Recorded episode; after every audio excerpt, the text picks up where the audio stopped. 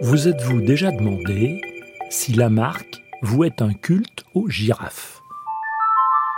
Vous connaissez sans doute l'interprétation de l'évolution que l'on prête à Lamarck. Les girafes ont un long cou car elles mangent les feuilles des grands arbres. Tout au long de leur vie, elles s'étirent le cou. À force de tirer dessus, celui-ci s'allonge. Cet allongement acquis par l'habitude est transmis à leurs petits. Cette histoire a quelque peu plombé l'image de Lamarck dans la postérité, toute la lumière se concentrant sur le génial Darwin. Mais cela ne s'apparente-t-il pas à une injustice, du moins une injustice partielle? Qui était donc Lamarck Son patronyme en version extensive est impressionnant. Jean-Baptiste Pierre-Antoine de Monet, chevalier de Lamarck. Né en 1744 dans une famille de militaires, il est avant tout un homme du XVIIIe siècle. À 17 ans, il commence une carrière de militaire, justement. Il s'illustre sur le champ de bataille, devient officier et quitte l'armée en 1765 à la suite d'un accident. Il s'engage alors dans des études de médecine. S'intéressant à tout, il s'attaque de front à la botanique, la physique, la chimie et la météorologie. Côté chimie, Lamarck reste ancré dans l'ancien monde. Il pense que la matière est faite d'une infinité de combinaisons possibles entre les quatre éléments, le feu, la terre, l'air et l'eau. Curieusement, Lamarck ne tiendra pas compte des nombreux faits qui contredisent sa théorie. Il restera sourd à la nouvelle chimie de Lavoisier, Berthollet et d'autres. Côté météorologie, beaucoup d'efforts pour peu de résultats. De longues années durant, il se lève à 5 heures du matin pour relever la température, le sens du vent et la pression barométrique. Il propose une classification des nuages afin de prédire la météo. Il pense aussi que la Lune a une influence directe sur le temps qu'il fait. Il publie un premier annuaire météorologique qui rencontre un franc succès jusqu'à toucher le ministre de l'Intérieur Chaptal.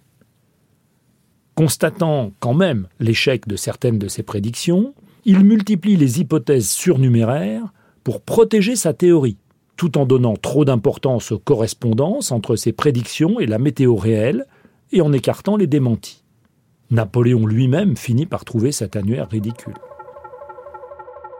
Si nous passions quand même à ses succès. La botanique d'abord, qui sera le terrain de ses premiers succès. En 1778, l'imprimerie royale publie sa flore française. Le succès est immédiat au point de présenter l'ouvrage au roi et à la reine, puis d'être élu à l'Académie des sciences le 17 mai 1779. La zoologie ensuite, et surtout. En 1790, il devient professeur d'histoire naturelle des insectes et des vers au Jardin du Roi. En 1793, il est titulaire de la chaire de zoologie des invertébrés dans le cadre du nouveau Muséum national d'histoire naturelle. En 1801 sera publié son système des animaux sans vertèbres, qui sera salué dans l'Europe entière. Il aura classé plus de 7000 espèces d'invertébrés et redéfini plus de 1000 genres. Surtout, il aborde les formes actuelles et fossiles ensemble, ce qui n'est pas anodin.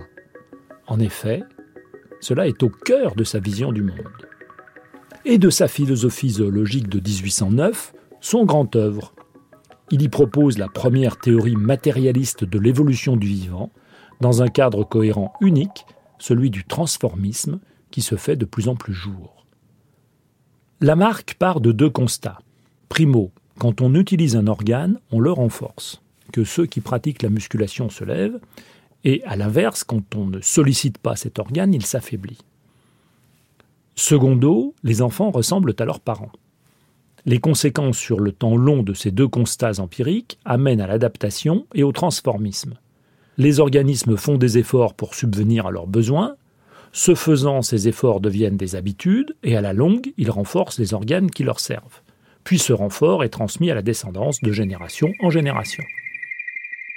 Je n'irai pas jusqu'à dire que si votre père fait de la musculation, vous aurez hérité de ses muscles puissants par le fait même qu'il pratique cette discipline. Mais par ce mécanisme, Lamarck explique d'un seul geste trois choses. L'origine de la variation, l'adéquation entre les formes et les fonctions dans la nature, et l'origine de la diversité des formes de vie par la transformation constante des espèces au gré des contraintes de l'environnement. Alors quelle différence justement avec Darwin?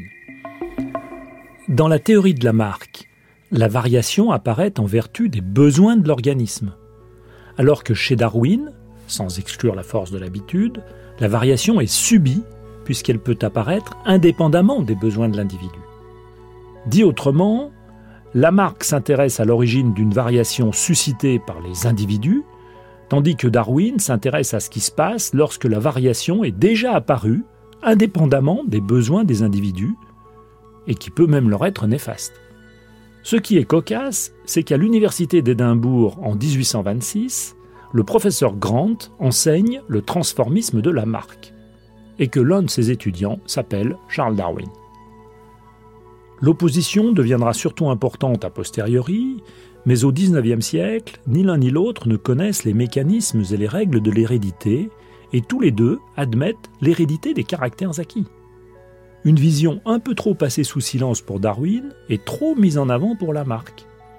Cela fait qu'aujourd'hui, on voit parfois dans Lamarck un précurseur visionnaire de l'épigénétique, autrement dit le fait que les messages non inscrits dans l'ADN puissent conditionner l'expression des gènes sur une ou deux générations.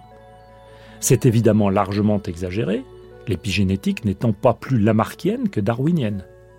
À choisir, ce serait même plutôt l'inverse, puisque l'épigénétique concerne autant des caractéristiques bénéfiques que des caractéristiques néfastes.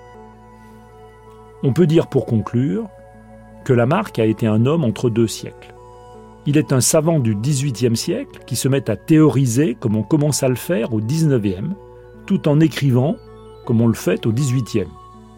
Lamarck aura eu une vie personnelle compliquée, trois fois veuf, et de plus aveugle au cours des dix dernières années de sa vie, qui s'achèvera à l'âge de 85 ans. Il n'en demeure pas moins qu'il aura laissé une trace majeure dans l'histoire des sciences de la vie et de l'évolution. Le pourquoi du comment, science, par Bruno David, réalisation Charles Trou.